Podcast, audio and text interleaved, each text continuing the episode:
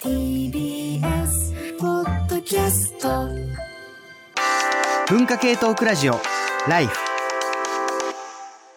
はい。書評系叩きラジオ、バナナ、芥川賞スペシャル回、ゲスト、助真さんの回でございます。お願いしますお願いします。さてさて、えっと、第169回、芥川賞、発表されました。そうですね。はい。えっと、受賞作は、市川沙央さんのハンチバックということで、うん。これまあ、おそらく、大方の書評家の人たち結構予想通りだったんじゃないかまあ、な。だいぶそうですね。オッズ1.1倍ぐらいじゃないかっていう。一定値硬いな。だいぶ硬かった気は正直しますね。多分、このハンチバック単勝か、ハンチバックと、こう、のりしろゆうすけさんのうんそれはとを、こう、両二作受賞でうん考えた方が結構多いんじゃないかなっていうふうに思いねます。ね。僕はハンチバックと、あとは小玉めこさんのレインの2作かなとこう。まあ、ハンチバックはありきなのは間違いないかなと思ってました、とりあえず。うんはい。じゃあまずハンチバックから行きましょうか。そうですね。はいはい。まあ、ハンチバック、こちらの作品もいろんなところで回されてると思うんですけれども、うんまあ、主人公語り手は、まあ、人工呼吸器、まあ、吸引器、また電動車椅子が出ない、まっすぐ歩くことも呼吸することもままならない、重度障害者の女性が語り手の小説です。でこれ、あの、そういうふうに説明すると、僕多分ね、小説の始まり結構面食らうんですよね。いやー、そうですよね。これ最初開いた時何から始まるんだろうみたいな。もう最初、こう、あの、えっ、と、ハプニングバーに行ったら港区女子と3人しちゃいましたみたいなタイトルの、こう、あの、記事で始まっていく。はい。で実はそれを書いているのが、あの、グループホームの演出から、うん一歩も外に出ない、こうじあの呼吸器、吸引器が手放せない、あの、寝たきりの状、まあ、寝てる状態の寝そべってる状態で文字を書いている語り手の、こう釈迦って。いう女性だはい。伊沢釈迦さん伊。沢釈迦さん。で、彼女は、まあ、その、両親が金持ちで、で、両親が彼女のために、まあ、グループホームを残してくれてるんですよね。で、その一室を、に自分の、まあ、居住スペースとして、まあ、それを、まあ、経営するような形で、で、しかも遺産なんかも億単位であって、うん。まあ、経済的にはかなり恵まれている。で、その状態で、こう、いわゆるさっきのハプニングバー、体験記みたいな、いわゆるこたつ記事って言われてるやつですね。あの、現地のことを言ったことないんだけれども、ネットの情報を切り張りして書いている、そういう記事のライターやってたりとか、あとはその T- TL 小説はい。やってたりとか、まあいろんなこの書き仕事で、あの、自分でお金を稼いでもいる。で、そのお金を、あの、寄付するんだけれども、その寄付するときの、その、商品っていうのが、ふりかけってところがね、ですよね。いいんですよね。はいこうやっぱ施設とかのその食事ってどうしても味気がないから、どうしてもふりかけかけたくなる。これはもう自分もその入院している家族とか何人も看病してきたからわかるんですけれども、やっぱね、うん白いご飯にふりかけかけたくなるんですよ。ああ。そうですよね。実際にこの中でふりかけお米が食べられるっていういじましいリクエストがあるっていうこと書かれてますけど、やっぱ大きいんですね。ふりかけの有無っていうのは。そうそうそう。そういう、そういうなんか細かいなんかディテールもそうだし、うんで、まあ一方でそういうこたつ記事とかで稼げる小銭っていうのが、まあふりかけレベルだっていうことでも多分あるだろうし、そうですね。うっていう。ん。だからまあそういうふうに、まあ、本当は経済的には恵まれてるのに、まあそういうことをしているから、それはまあ心よく思わない、まあそのホームで働いている、あの、ヘルパーさん、はい。若い男性ですね。うん自分よりは少なくともその、釈迦さん、主人公よりも、語り手よりも、年下の男性がいてうん、で、その男性っていうのが、実はこの釈迦さんが、こう、ホームの中ではすごく貧困法制な、このホームの皆さんのことを考えているまあオーナーなんだけれども、そのネットで、まあ、SNS のアカウントとかで、まあ、自分の思ってるかなり過激なこととかをうん。書いていたりとか、あとそういうこたつ記事ね、ハプニングバーのエロ記事みたいなものとかを書いてるアカウントとかを、まあ、特定しちゃうんですよね。で、それでその特定してきて、まあ、こう、ゆすりってほどじゃないけれども、はい。こう何かね、持ちかけてくる、そうですね。まあちょっとこう、ディスってきたりとか、うんなんでそんなことしてるんですかみたいな、うん揶揄みたいなところもあったりとか、そういったところが複雑に絡みながら、まあちょっと嫌なことを言われるっていうのがそうそう、そうはい。ですね。でもそれを、それに対して釈迦さんっていうのは、まあその、1億5500万やるから、そう、ここはすごいですね。あることをしてくれって頼むんですよね。うん。で、このあることっていうのは、まあ多分、まあ、いろんなところでもあらすじ言われてるけれども、きっと読んだ方がいいので、そうですねまあちょっとぼやかしてきます。ぜひ、まあ、このあたりはやっぱり、この小説って、とにかく土級のパワーを持っているっていうのはもちろんなんですけど、お話としてのそういった引きがうまい。うまい。と思うんですよね。今言っていただいたところもそうですし、最初のところも、こたつ記事から始まって、うん。あの、都内最大級のハプ場に潜入したら、港区亀さん聞いてきた話っていうタイトルがあるんですけど、そこに、あの、山かっこタイトルとか、うんうんいわゆるあの、ワードプレスうんって呼ばれるネットの記事の、こう、表記があるので、あ、ここから何か次に、これを踏まえて何かが始まるんだなっていうのをうん暗示してくれてるんですよね。うんだから読んでて、あ、このずっと続いていくわけではないんだというか、一体どんな人がこれを書いてるんだろうっていうのを気にしているところとか、そういうのもうまいですね。なめっちゃいいこと言ってくれますね。なんか、もう全部ちょっと助田さんに説明してもらいたいけれども。いやもうそうなんですよ。これを書いてるのは誰なのか。で、それだけではなくて、これを読んでる私たちは何を見ているのか。そこですね。そこ。そこですね。そう。これでもね、もうね、誰もね、無傷でいられないくだりっていうのなんですけれども。そうそうそうそうそこの人はね、紙の本をすんでいるんですよね。で、そこで、目が見えること、本が持てること、ページがめくれること、読書姿勢が保てること、書店へ自由に買いに行けること、5つの健常性を満たすことを要求する、こう、書読書文化のマチズモ。その特権性に気づかない。かっこ本好きたちの無知な傲慢さ。う。痛い痛い痛い。耳が痛い。パンチラインすぎる。これ、まあ、僕もこれ紙で読んでたし、なんだったらもともとはもうちょっと分厚い文芸誌、文学会で読んだりするので、耳痛いですよね。本当に。そう。これを読んでいる今な私たちが、こういかにこの世界がこう健常者の常識ってものをベースに設計されてるかはい。その欺瞞をガシガシついてくる。もうなんか血まみれですよ、読んでいて。しかもそこにこう、愛のテープは違法事件とか、具体的な知識としての情報もきちんと肉付けとして、裏付けとして入ってくるので、もう避けようがないんですよね。そうそう。なんか主観とかそういうことじゃなくて、うんもうこれまでお前らいかにそういったことに対して無頓着だったかと。さっき記者会見がありましたけれども、そこで実際に市川さんがそのことについて、うんあの、声高に主張もされていらっしゃった通り、うんまあ、我々誰もそこから逃れることはできないし、さっきは、この障害者の人が2023年になってやっと取ったっていうことに対してもっと自覚してほしいというふうにおっしゃってましたけどうんうんうん、まあ、まさにそこに尽きるかなと思いますね。うんいや、もうよくね、寄り添うっていう言葉があるけれども、もう寄り添う以前に、もうあなたたちには何が、私たちですよ。うん。もう私たちには何が見えているのかっていう部分を、こう、まずそこの部分から問い直してくる。はい。ただ、世界の見え方が変わってしまう小説っていい小説の一つの条件だと私は勝手に思ってるんですけど、わかります。でもまさにこれそうでしょ。はい。もう綺麗事なんか、もうこう置いといて、こうなんかとにかく読んだ瞬間に、もうその後には戻れないうん衝撃っていうのを受けた。でしかもね、こう細部もね、上げていくとね、パンチラインだらけなんですよね。もうちょっとね、本筋とは関係ないんだけど、はい。こう例えば、おじさん公文ノーワクチンとかね。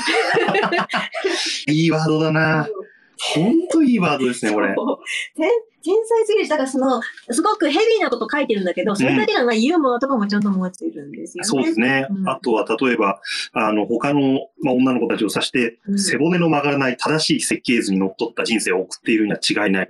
ミスプリントされた設計図しか参照できない私は、どうやったらあの子たちみたいになれる？そうですね。それねここなんかは本当に掛け言葉というか、うんそういう背骨の曲がらない設計図っていうこともかかりながらも、パワフルな言葉が刺さるし、うんそうそうそうそう。全部密度が高いんですよね、言葉の。高い。なんかもうこの人にしか書けない言葉っていうのは、たくさん出てきますよね。うん。あの、摩擦の話。はいはいはいはい。結構後半の方の。そうそうそうそう。まあ、そのお金で、その摩擦でね、遠ざか、遠ざかだけど、その摩擦で金を稼ぐ側に回りたいっていううんくだりがあったと思うんですけど、そんな、そんなフレーズ、普通に思いつく？そういった行為をその摩擦っていう概念で捉えたことがないんですそうそうよね。そうそうそうそうそうそう。そうなんですよ。なんかもう、いかにね、こう、切り、切り捨ててきてるっていうか、うん。こう、なんかいろんなものをちょっと私たちって、足切りされた上での世界を、でそれを全然それに対して疑問を持たずに見てきちゃってるんですけれども、まあ、いい私たちが振り落とし、本当に無自覚に、もう鈍感に振り落としてきたものが、もうわしわし降ってくる読書になる。はい。そうですね。なので、この作品の中で主人公の釈迦が発する言葉っていうのをから逃れられる人はほとんどいないうん。し、まあ、それをきちんと生身で受け止める読書が大事だと思うんですよね。うんうんうん、これを本当にちゃんと浴びたら、さっきおっしゃっていたように、その後、うん読む前の自分とは何か絶対に変わってるはずだと思います。じゃあちょっと次の作品に行きましょうか。はい。であと、小玉姉子さんのネーム。うん。これ、ね。私も実は個人的に推していたうん作品ですね。まあ、小玉さんはシンガーソングライターとしてもね、そうですね。ごくハロプロとかされていますね。で、この小説の中、まあ、ジュニアアイドルやっていた、その、刹那はい。っていう女の子が主人公で、まあそのジュニアアイドルってどういうお仕事かというと、うんまあちょっと水着、スクール水着ですよね。スクール水着を着た状で、その上に、まあ、制服着て、ちょっと脱いでいくような 撮影シーンとかがあったり、うん。まあその、今はきっとそういうね、あの、ないと思うんだけれども、まあまあまあ一時期その時代としてそういうジュニアアイドルという、まあかなりグレーなお仕事があって、で、まあ当時のその主人公の刹那も、こう時に、まあ屈託も抱えてるんだけれども、だけど、同じ事務所で一個年上のっていう女の子がいて、そのミサノちゃんとすごく仲が良くって、まあお仕事をすることに対して、まああの、全部が全部嫌なことではなくて、ミサノちゃんとすごく時間をすごく楽しい。で、あの、彼女ちょっと家では母親に実は抑圧されていて、はい。でもその抑圧にまだ本人まだ子供だからっていうのもあって、自分でもちゃんとうまく自覚できてないんですよね。だからその分、そのミサノちゃんがある種のシェルターというか居場所みたいになってるところもあるんですよね。はい。ところが中学に進むと、そういうネット上の写真っていうのが同級生に見つかってしまって、こういじめの対象になってしまうと。かなり際どいことしてるからそ、うそうそうそうまあ変態みたいなこと言われたりとか。そうそうそう。しかもその後、もう辞めた後、大学でも結局それが原因で、家庭教師の仕事何回もクビになっちゃったりとか、まあその親御さんにね、その過去っていうのを検索されてしまって、クビになっちゃったりとか、あと就職活動にもかなりこう懸念が生じてしまうっていう。だからその、その当時の時には、自覚もできないし、わからなかったこととかっていうのが、まあ、そのだんだん年代をこうずらして語っていくことによって、こうなんかデジタルタトゥーってものがはいどんな風にこの彼女に影響を及ぼしていくのかっていう、まあ、そういう葛藤を書いていくっていう部分もある。うん。でもこれはもうジャニーズ事務所の性加学問題、はい性加学、性加害問題って今ちょっと話題になってるけど、それとも結構切り離せそうでするんですね。。ねはい。まさにそういった話で、まあ僕は、えっと、この主人公の刹那ちゃんが1995年生まれで、うんえっと、僕は92年なので、かなり世代が近いんですね。うんうんなので、えー例えばここにあの全略プロフィールっていうですね、うん。全然わからない。教えてほしいんですけど。これなんでしょうね、あの、本当ツイッターとかミクシーとかの前、一世代前にやった、うんあの SNS の元祖みたいな、うん自分のこうプロフィールとか日記とかをそこで発表あのこう発表して、で、交流するみたいな、うんうんで、ちょっとそれがいかがわしい目的にも使われてみたいな、うんうんあの、ものだったりとかして、やっぱそれが、アイドルとして、としてやっているからには、そういうのをやっちゃいけないみたいなことを事務所から言われたりするんですよね。うんうんで、逆にそこにちょっと名前があったりすると、まあ、それで検索されちゃって、うんうんあの、むしろそこからいろいろとバレちゃったりとか、うんまあ、そういうことの温床にもなっていて、実際確かに結構問題になったんですよね、当時。うんうんはい。あのーまあ、そのデジタルタトゥーっていうのがかなり元祖。僕らってかなり中学高校生ぐらいに、ガラケーとか、あの、i モードとかが流行ったので、おそらくその世代的な問題があるなと思ったんですよ。うんうんうんこういったデジタルタトゥーみたいなものに、10代とか、ジュニアアイドルの時代から、まさにぶつかってしまったのが、この90年代生まれ。あーなので、あのこの世代がそれを初めてぶつかってしまった。うんうんあーで、その問題に今この社会人になったりとか、就職活動とかを迎えたりとかして、あの、それに苦しんでいるっていうのは結構世代の問題として大きいなっていうのを感じますね。うんうんうん。そう、そうですよね。こう、狭間にいるからこそ、うんなんか食らってしまう煽りみたいなのもはいすごくあって、その何かが、かつては、あの、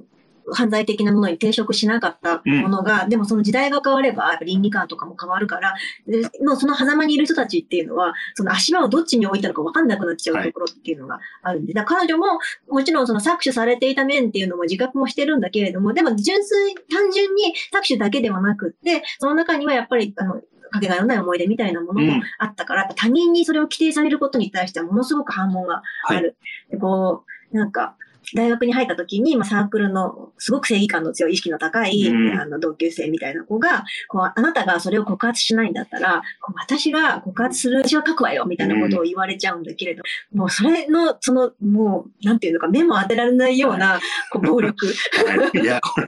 正義の暴力なんですよね。そうそうそうそう。で、しかも本人は、それで実は、その、その権利を散奪しているってことに気づいてないんですよね。うんうんうんうんそれが罪深いっていうか。ですね、ですね。そう、それで言うと、このタイトルにもなっているネームっていうのが、そこにすごく大事だと思ってるんですけど、これ、一つ重要なテーマとしては、えーいわゆる、あの、二次創作と呼ばれる、えーと、架空のキャラクターとそのオリジナルキャラクターの交流を描く、あの、夢小説と呼ばれるものが一つのテーマになっていて、主人公はまあいじめられたりとかしている中で、その自分の慰めを夢小説に、えー見出していくと。で、その夢小説では架空のキャラクター、あ例えば漫画の、まあ、いろんなキャラクターあーと、オリジナルキャラクターの交流が描かれて、そのオリジナルキャラクターには、例えば自分の名前を当てはめる。ので、夢の中では、その理想のキャラクターとが恋愛関係になれる。みたいなのが、その夢小説のこう醍醐味だったりしていて、で夢小説には何も入力しないと、えーシャープシャープネーム、シャープシャープっていうこのタイトルの通りになっている。それがタイトルになっているんですけど、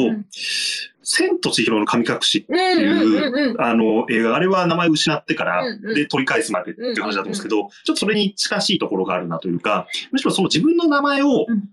逆、まあ近しいっていうか、もっと言うと逆なんだと思うんですよね。手放すっていう、うんうんうん。いかにその匿名性を取り戻せるか、うん、そうそうそうそう。自分の名前に貼り付いたいろいろなものを手放せるかっていう、そこがさっきおっしゃっていたようなところになんかつながすごくつながるかなと思いますね。めちゃめちゃいいこと言いますね。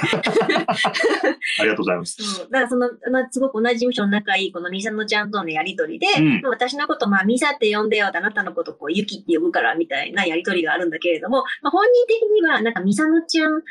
のイメージの方が強いから、どうせなんか、こう、割と流行りのね、漫画に影響で、まあ、多分ミサミサね、デスノートのミサミサかな？ミサああ、なるほど。そうそうそうそう、時代的に多分です。はいはいはいはいミサミサかなって、こう、ミサって呼ばれたいんだろうな、みたいな、こう、な一つある種の気まぐれだっていうふうに、うん時は思っちゃうんだけど、後からね、その。意味がね、わかるようになっていく。だから一度、その、匿名性を取り戻すっていうことにつながるし、まあ、その自分で自分の名前を獲得するっていう話でもあるんですそうですね。はい。そういったまあテーマのところがいろいろとうまく組み合わさっていて、僕はすごくいい作品だなと思ったので、うんまあハンチバックの次、もしもう一個取るならこれかなという予想うん、をしてました。これでした。個人的には。よかったですね、すごく。うん、すごく良かった。あの、小玉さんはね、あこの前に、今奪われたくなはい突撃っていう、まあ、2作入ってるね、A 面と B 面みたいな感じ、2作入っている単行本があるんですけど、これもめちゃめいいちゃ。良くて、うん。そう、それこそその誰にも奪われたくないって表題作の方は、こう、なんというか、すごく繊細なことを書いてるんですけど、これも、やっぱりその3とかの話なんですよね。その誰かに、その、なんていうか、領域を侵侵されることうんみたいなものをすごく繊細に書いていて、で突撃の方は突撃の方でまたもう逆方向に尖っていて、はい。もうあの、中学生が、うんある種、すっぱだかのまんま、うん。こうインターネットで、こうあの、喧嘩番組みたいなのに殴り込んできちゃうっていうような、そうそうそうそうそう。そうそう論破番組にね。はい。そうそうそう。うまいですよね。本当毎回その道具立てっていうのがアクチュアルだし、それをなんかそのままストレートに使ってるのもちょっとうまくずらしながら、そう。うん。でもちゃんとそこに問題の確信がある。確信がある。ううん。もうそれこそ、でもさっきもずっとだから匿名性の問題と、うん。あの、自分で自分を取り戻すとか、あの自分で自分のことを守るとかっていうことつ、そういうテーマにずっと繋がってるんですよね。うん。もう、やっぱ今の時代の書き手だなっていうふうに。ああ、そうですね。本当にそうですね。はい。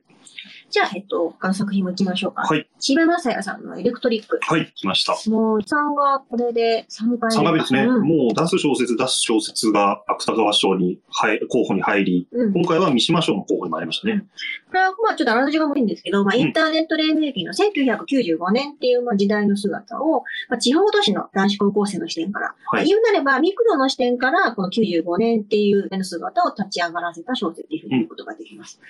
で、この、宇都宮っていう舞台のね、はい描き方が、まあ、絶妙。そうですね、本当こう絶妙ですね。うん。小説内の装置として秀逸っていうか、こう、絶妙なピンボケぶり、ちょっと自虐的な はいユーモアに満ちていて、東京のそれとは明らかに違うっていう、うん。こうそういうエピソードの拾い方がすごい上手いんですよね。はい。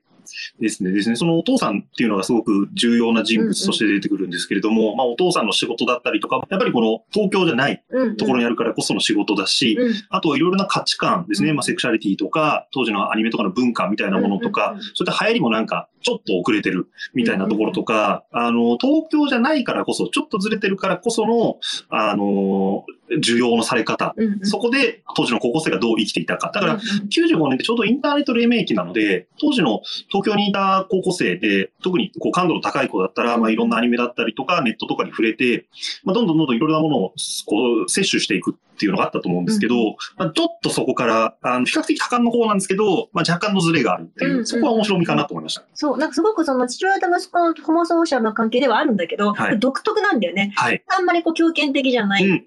で、しかも主人公は性自認が曖昧で、だからその、ちょっと変わった、こう、癒着ぶりなんですよね。そうですね。だけど、うんそのインターネットっていう回路が開けることによって、うんまあ、外に出ていくっていう話でもあるんですよね。ですね。でこの開放感すごく嫌いじゃなくって、うん。で、私も、あの、なんていうか、千葉さんと世代が一緒のこともあって、あー95年っていうも姿とやっぱシンパシーがあるから、はい。個人的には千葉さんの作品の中で一番これが好きではある。おー。うんうんうん。ただ、芥川賞いかっていうと、そうですちょっとね。そうですね。ですね。僕も千葉さんの小説、まあ3作、これまでの大体読んではいるんですけど、まあなんか言い方悪いんですけど、今回で撮るんだったら別に過去で撮ってよかったんじゃないかっていうところもあったりとかして、うん、ちょっとまあ、今回はハンチバックも強かったっていうのもあって、うん。まあ今回は厳しいかなというのが率直なところでした。ただ、面白いところとしては、僕あの妹の存在感うんとかは、あの結構喫煙をしてるとか、あの、まあ、お父さんと主人公の男性同士の関係っていうところも独特なんですけど、そこにまあ、ちょっとこう、特殊な妹が出てきたりとうんか、うん。親戚が出てきたりとかっていう、まあなんか、ただの二社間の関係じゃない、うんそこから広がっていくっていう独自性は、すごく今回面白かったなと思って読みました。はい。であの、もう一人ベテランがいるんですけど、野井城祐介さん。はい。もうこちらも大ベテラン、大常連です4ね。回目の候補ですかね。はい。このそれは誠。これはまあ主人公はまあ両親がおらず、その祖父母と暮らすうん高校2年生の僕が主人公なんですけれども、彼はこう学校でぼっちを辞任していて、その東京での修学の自由行動の日にうん、一人でこう生き別れたおじさんに会いに行こうと計画するという。はいでも修学旅行って皆さん思い出してほしいんですけど、基本判別行動じゃないですか。だから班の皆さんっていうのがいるわけなんですよね。で、この班の、班の面々とは、だからこう抜け出してね、自分は墓地だから、もう一人で行くさって思ってるんだけど、ところが、この班員の男の子たちが付き添うことになる。はい。でしかも、その、観光地を回りたいはずの女子っていうのも、実はその彼らの、このなんか、本当はね、学校には勝手にそのね、予定表にない行動をしてるから、バレちゃいけないんだけど、それをなんかこう、隠してあげるために、口裏を合わせてあげる。すごい友愛の話なんですそうよね。ですよね。なんか、本当ザ青春友情小説みたいな。そうそうそうそう。はい。でも実はベースに、こう、赤ずきちゃん気をつけてが、庄司香織さんのね、赤ずきちゃん気をつけてが入ったりとか、うん。あとこう、まあその、やっぱそんなね、純文学、純好きにはたまらない、はいあなんか本家取りみたいなこととかがすごく多いうですよですよね。うん。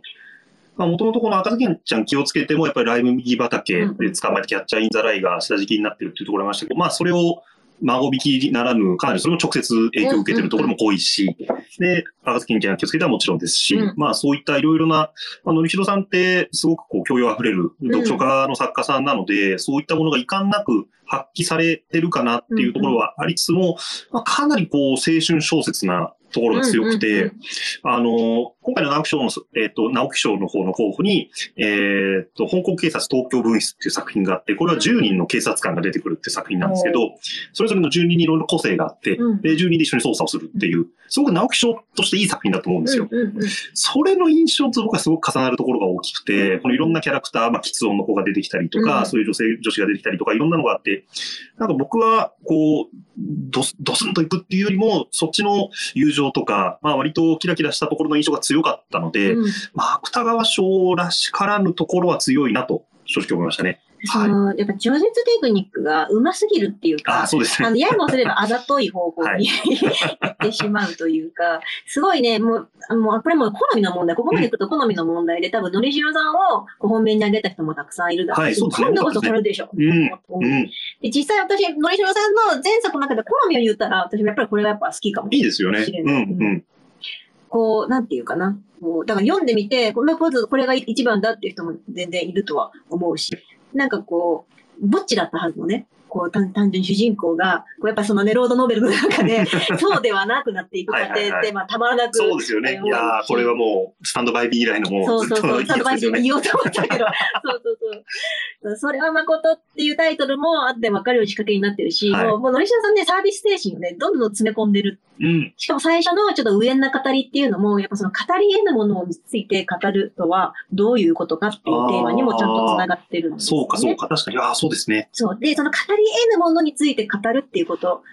語りにくいか、容易には語れないものについてっていうテーマと、うんあと、喫音っていうね、キャはいラクターも兼ね合わせられたりとかして、確かに、確かに。もう、だからもう、緻密にこうね、作り込んでるはい小説です、そうですね。読めば読むほど、あ、うまく男が響き合ってるなとか、うんうんそういうところの技巧はやっぱさすがのりしろさんで、うんうん。読めば読むほどいろいろな発見がある小説っていう点ではやっぱさすがうまいですよね。うん本その、まあ、そうね、私はでも本命に挙げられなかった理由、ちょっと言うとすれば、うんまあ、その、喫音の、まあ、キャラクターの扱い方はい。で考えたときに、はいはいはい。これやっぱり、こう、ハンチバックと、どうしても、やっぱ、ハンチバックと同じ回に候補作に上がってしまったことによって、やっぱちょっとね、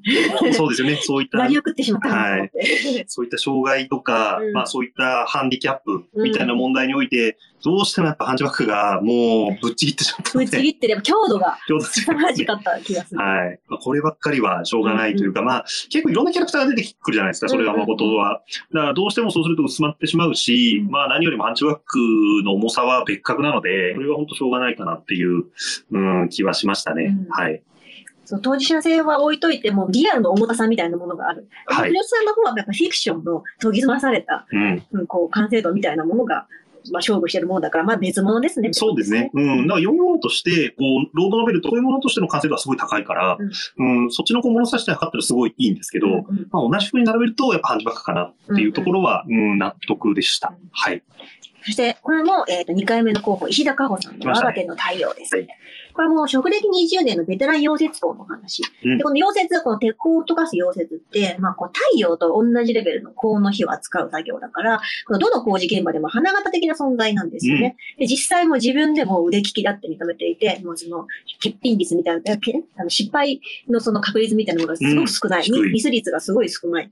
だけど、40代になって、あるこう溶接工事で、品質管理責任者から、思いがけず不合格出されてしまうと。で、これ焦りで、こう深夜でやり直しのこの溶接作業で、安全ベルトみたいなものをつけない。うんそれってやっぱり現場ではもう絶対が多分ご法度だから、こういう溶接を外されてしまって、溶接の仕事から外されてしまって、解体現場の今度、溶断、はい。つまりスクラップの仕事に格下げになっちゃうう。ん。もうずーっとやっぱり自分の本当の仕事はこんなんじゃないってはい。いう、そのね、思ってるんだけれども、じゃあ、その、なんていうかな、どんどんどんどん自分の手から、その、その仕事が離れていってしまう理由ってどこにあるのかっていうのが、ずーっとこのね、こうなんか不気味にね、立ち現れる、この、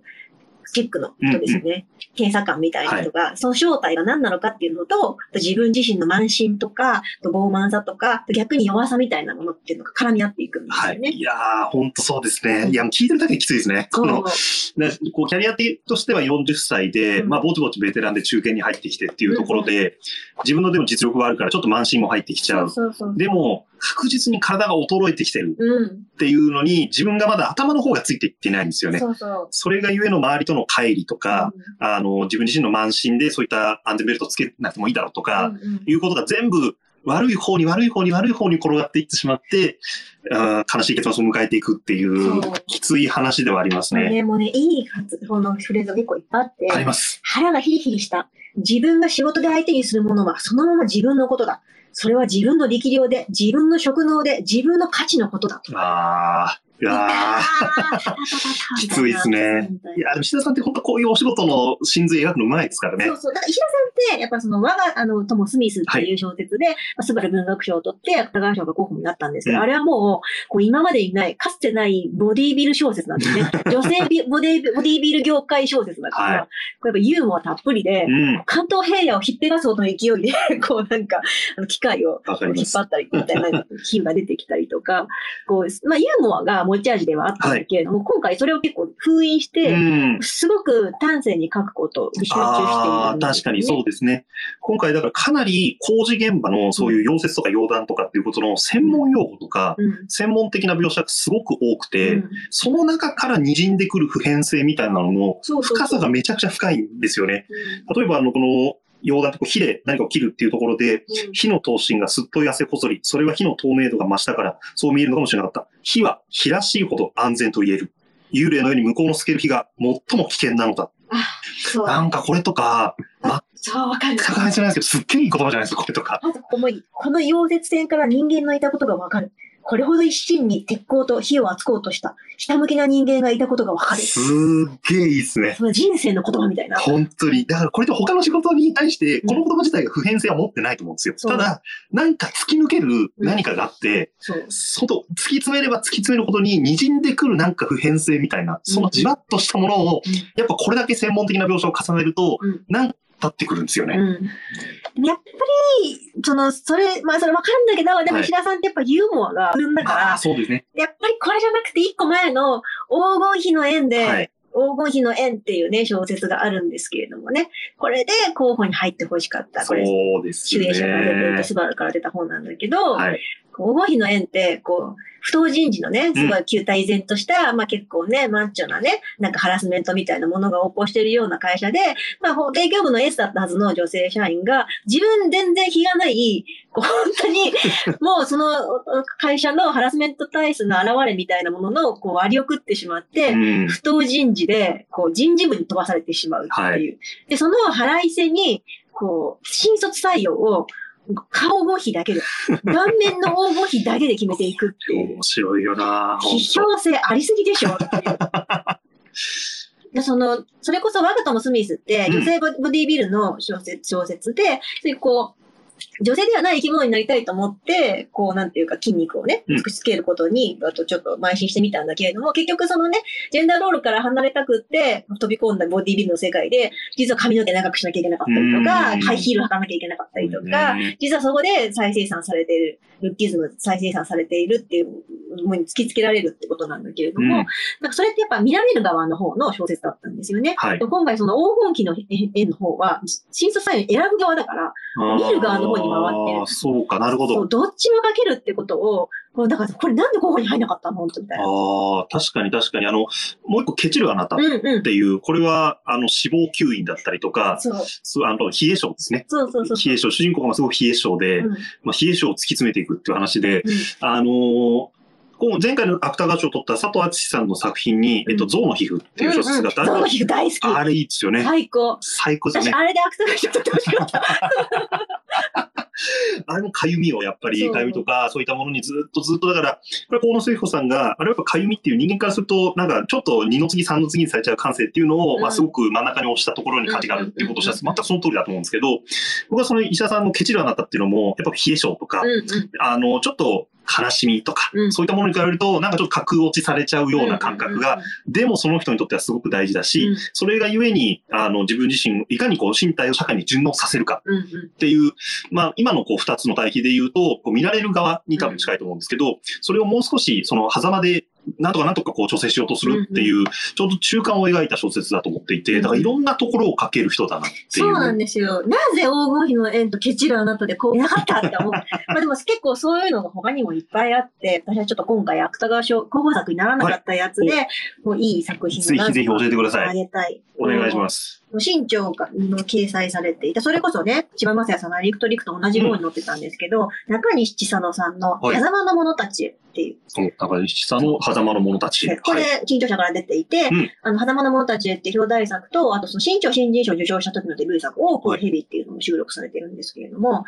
ね、表題作、狭間の者たちへっていう、あの、いわゆるインターネットで、ミームで言うところの弱者男性っていうのが、こう、まあ、主人、理理想とするような人が主人公で、うん。まあ、その会社では、すごい、もうノルマのきつい営業部で、もうなんか、中間管理職みたいなことをやらされていて、もう人はどんどん辞めるし、その割は食ってるし、で、上からごく叩かれるし、っていう。で、下から不満が突き上げてくるしで、うんもう針の後ろみたいな状態で働いている男性の主人公で、はいでも家に帰ったら家に帰ったで、あの、妻が、もう、あの、育児の老人みたいになっていて、かなりこう、あの、精神的に不安定な状態になっていて、居場所がない。はい。で、まあその本人は、こんなにね、辛い状況なんだから、ちょっとぐらいいいことあってもいいでしょって思って、うん。電車の中ですごくお気に入りの女子高生がいて。その女子高生の後ろに立って、こう、匂いを嗅いで元気をもらうっていうのが、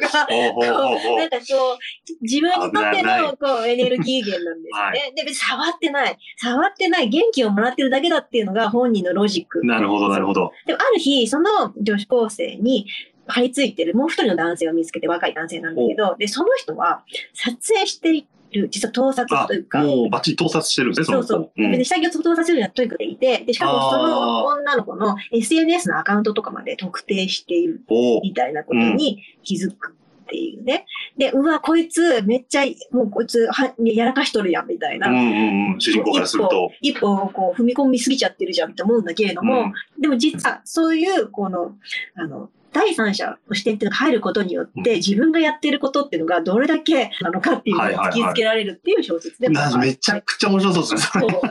う うわーすごいですね。だから、片や、ただただ後ろに立ってるだけだ。でも匂いとか嗅いでて、さらにキモい。でも俺はなん、それは別にセーフだと。そうそうそうで、もう一人は、あの、写真も撮ってるし、うんうん SNS も、あの、見つけてるやつがいて、そいつもそいつでやばいだろうって話だけど、第三者から見たら、いや、両方やべえだろみたいな、そういったことが暴かれていくっていう、うわ、それがなんか両者がどうぶつかっていくのかとか、すごい気になりますね。で、このやっぱり家でも辛い辛い、なんで俺こんなに頑張って辛いんだろうと思うんだけど、やっぱちょいちょい、やっぱりその、じ、なんていうのかな、妻に対して、ちょっと男尊女子的なところが隠されていたりとかって、でも本人は気づかないみたいなところがある。うーん。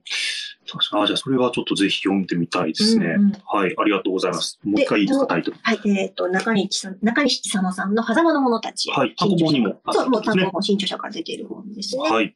で、もう一つが、あの、今賞をうん植物少女の説で受賞された朝比奈明さん。おー、いや、朝比奈さんいいですね。はい植物。少女読まれました。読みました。うんはい。いいですよね。うんはい。まあ今回三島賞を取った、うんはい、そういうところもあって、すごくいい作家さんだなと思ってます。もう朝比奈明さんは林文子賞っていううん。賞で、まあ、トリッパー、小説トリッパーに掲載される賞でデビューされてるんですけれども、はいあの、もう、私の毛丹っていう小説うん。があって、もうその時から私大ファンで。人工肛門を。あの、になってしまった女子大生うん。が主人公なんですよ。うんで、彼女が、こう、駅のね、階段をね、降りるとね、大便を漏らしたって自覚するところから始まる。へで、その、そ大便を漏らしたっていう、その、なんて文章からは、もっと別のものを想像すると思うんだけれども、うん人工肛門って外側からはだから見えないわけですー。よね。ああ、そうですね。その彼女の内側で、その何が起きているのかっていうことは外から容易に知れない。うんその健常の景色っていうのが、健常者の景色っていうか裏返るって言えばいいんですかね。こう自分たちが、これが普通だと思っているものが、実は彼女にとっては普通ではなくなる。そうか、そうか。なるほど。そうか、それ自体は、普通の人からすると、だいぶ漏らすっていうのは結構異常事態ですけど、そうそうそう。人工肛門の人からすると、それは普通というか、そう、だってその、なんていうか、生きんで出すとかではなくて、こう出てくるものだから。ああ、そうか、だからまあ、俺が当たり前だと思ってるものが普通だしっていうう、んそれはだけ揺さぶられますね、最初から。でしかもなんか彼女は、しあの、居酒屋の夜勤とかしていて、はい。で、その人が食べるものを扱っているところで同時にこう、大便を排出してるみたいな状況にもなって、なんかすごい祝祭感があるんですよ。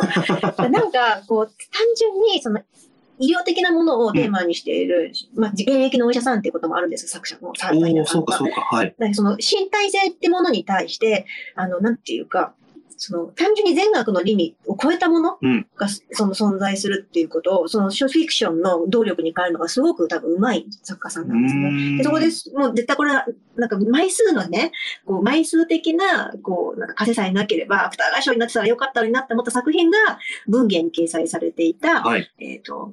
あなたの燃える左手。はい、はい、はい。夏号に載ってましたね。そうそうそう。あれ、読まれました。読みました。あれは良かったですね。はい。あまあ、ハンガリーで、あの放射線技師うん。内視鏡技師、内視鏡技師を、としてまあ働いている男男性が主人公なんですけれども、まあ、彼が、まあ、こう、今すぐ手を切り落とさないとうんまずいっていうことで、で一回きその手を切断するんだけど、実はそれが誤診であったってことが判明して、うん後から左手をこう移植することになるんですよね。で、それが、あの、えっ、と、ハンガリーダンス。そう白人の。白人だ、はい、知らない人の白人男性。のそう手だったんです。そうでハンガリーとかだとそう。あの知らない方のあの白白白人男性の手だ。で明らかに自分ではないうん。体が接続されているその違和感っていうのが、結局は、その実はこのウクライナ戦争っていうのも、実は背後にずっと、うんあの小説の背後でずっと同時進行していて、こう、他者を受け入れるっていうことと、その国境の問題、つまり戦争の問題っていうのは、そのまま密接につながってるんだっていうことが、もう小説の展開とともに、こう、みるみるみる明らかになっていくそうんでですすね。ね。いやー、そうです。身体がその国境の、まあ、こう、比喩というか、そう。そういったものの象徴になってるっていう、こんなになんか国境っていうものを身体に接続させてるのみたいなのが初めてですね。そうそうそう。はい。実際ね、日本人は手の移植をやったことがないみたいな、うんそれはやっぱりその島国根性だからだみたいなことを、まあ、ハンガリーの医者、まあ、まあ、昔ドイツにいうた、ん。あの、ハンガリーの医者は言うんだけれども、実際にそうで、こう、なんていうか、受け入れてるようで、実は何も受け入れていない。そうですね。他者っていうものを、まるで一人の人間として見出していないっていうことの疾病返しを、こう主人公は今更ながらに突きつけられるっていうところなんですよね。うんうんうんうんで、それとやっぱそのウクライナの問題とかって結構、その、ただ単に、あの、ウクライナがロシアに侵攻されたっていうことではなくって、こう、人が他者を受け入れるとはどういうことかはい。っていうのが、ずーっと大きなテーマになってるんですよそうですね。物語の最初で、えーまあしど、誰だかはちょっと明らかになってないんですけど、何者かがプラスチック爆弾をこうんう巻くっていうシーンがあって、ただそこで、あの、皮膚にジンマシンみたいなのが出ちゃうっていうのがあるんですよね。こう爆弾にアレルギーがある。っていうことがわかるっていうこと、あの、描写があるんですけど、まあ、まさにそれはその後の自分、あの、白人の手をこう移植する、あの、接続するっていうこととすごく繋がっていて、自分自身のこう体とプラスチックが合わない、自分自身とそういった戦闘兵器だったりとかが合わないとか、他国の文化が合わないとか、いろいろなものが、あー作品の中に固くされていて、不調和とか。から結局なんか口で受け入れるっていうのは言えるんですけど、じゃあ接続できるのかとか、体に巻きつけられるのかとか、それぐらいの感覚で受け入れられるのかっていうのは、このレベルで突きつけられるとうん、やっぱ僕もそれはうっとなってしまうという、とんでもないものを突きつけられるっていう小説で、うんなんかずっと残ってるんですよね。そう。で、またその医療的な使い方もすごくうまくって、そのなんか、その接続するときの感じっていうのが、その脳が主導になるのか、うん手の側が主導になるのかっていうのが、その反射と、はい。なんかその何かでまた別別に駆動するみたいな感じで、こう条件反射的に拒絶反応が起きる部分と、でもその脳でその手を、こうなんていうか、あ屈服させるみたいな部分とあって、でも医者の部分はお前が屈服しないから拒絶反応が起きるんだみたいなことを言ったりとかするんだけれども、その屈服させるってことと、まあ、国境を犯すっていうことが密につながってきたりとかしてね。どっちが受け入れるかとかするかとか、うんうん。これがこういうふうに身体の感覚で描かれるっていうのはすごく斬新だし、うんでもリアリティがありましたね、すごく。うんはい。まあなんか、その、しかもね、その、ハハンガリーから見たら、ハンガリーから見たウクライナがあって、うんハンガリーから見た、その歴史があるっていうこともわかるだろうし、はい私たちが考えている平面的なウクライナ戦争ではなくて、もっともっと複層的に問題が絡み合ってるってことがうん、小説を通じて分かってくる。すごく、もう、なんていうか、割割と圧巻ですよね。そうですね。うん。これは本当入っててもおかしくないうん作品だったなっていうのは強く思いますが、またとか、うんまあそういったとか、まあいつか朝比奈さんは確実にね取るとは思う人なので、まあ、これでノマシンぐらい入ってう、ん。で、芥が、多分純文学3章、全部コンプリートみたいなのを、うん期待しますねまあもう朝比奈さんは時間の問題っていううん人ですね。ちはい。なみになんかね、ハンチバックの市川さんも朝比奈さんのファンらしいです。あ、そうですか。うんまあでもすごくわかりますね、それは。すごくよくわかるうん合わせて読んでほしいですよね。はい。ね。ですね。まあ、そんな感じ。今期はね、結構ね、話題作がいっぱいあったんですよ。そうですよね。うん候。補作が悪いってことじゃなくて、他にも本当はいっぱいあったから、うんみんな結構発掘して読んで。そうですね。山下ひろかさんとか、山崎周平さんとか、あと、九段理恵さんのとかね。あはい九段さんそうですねもすごく良かったし。よかったですよかったですあの鈴木すずみさんも文学会で書いてる。はい。だなんか文学会今回ね、結そう、文学会がだいぶ渋滞しちゃいましたそう、よね。なんか、あの、事前予想で、まず文学会からどれが出るかって結構揉めましたようん。多分。絶対そう。ですね。まあ、どうなるかなと、ハンチバックはまあ絶対入るとして、うんうんうんもう一作がどう来るかっていうところで、山下さんとか俺全然あるかなとか思ってたんですけど、うんうんうんうんまあそうシュッチュルねはい。あの、あその、中年女性が万引きっていうものから抜けられなくなってしまう話ね。いやまあ、リアルですよね。いや、本当山下さんは、あの、食べ放題の話とか、こう、勝てない暴力みたいなフードファイターねはい。食べ放題の話食べって言っちゃうと、放題だ。食べ放題じゃない。フードファイターの。食べ放題じゃないや。そう、そう、そうフードファイターだ。近い。なんか感覚で喋りましたね、今。だから山下さんは本当にね、こうなんか転がり落ちていく感覚っていうそうですね身体感覚うまいんですよね。いやーまあ、山下さんもまた、きっと、文芸の秋号かな、うんに乗ってたりもするので、まあ、候補になる可能性も十分あると思うので、はい。にしたいですね。じゃあ、あの、文化系トークラジオ、文化系トークラジオライフ番外編、うんえっ、と、書評系叩き売りラジオバナナ、えっ、と、芥川賞スペシャル会、ゲスト、助真さん、えっ、と、これにて一旦締めさせたいと思います。ありがとうごありざいました。がとうございました。お疲れ様でした。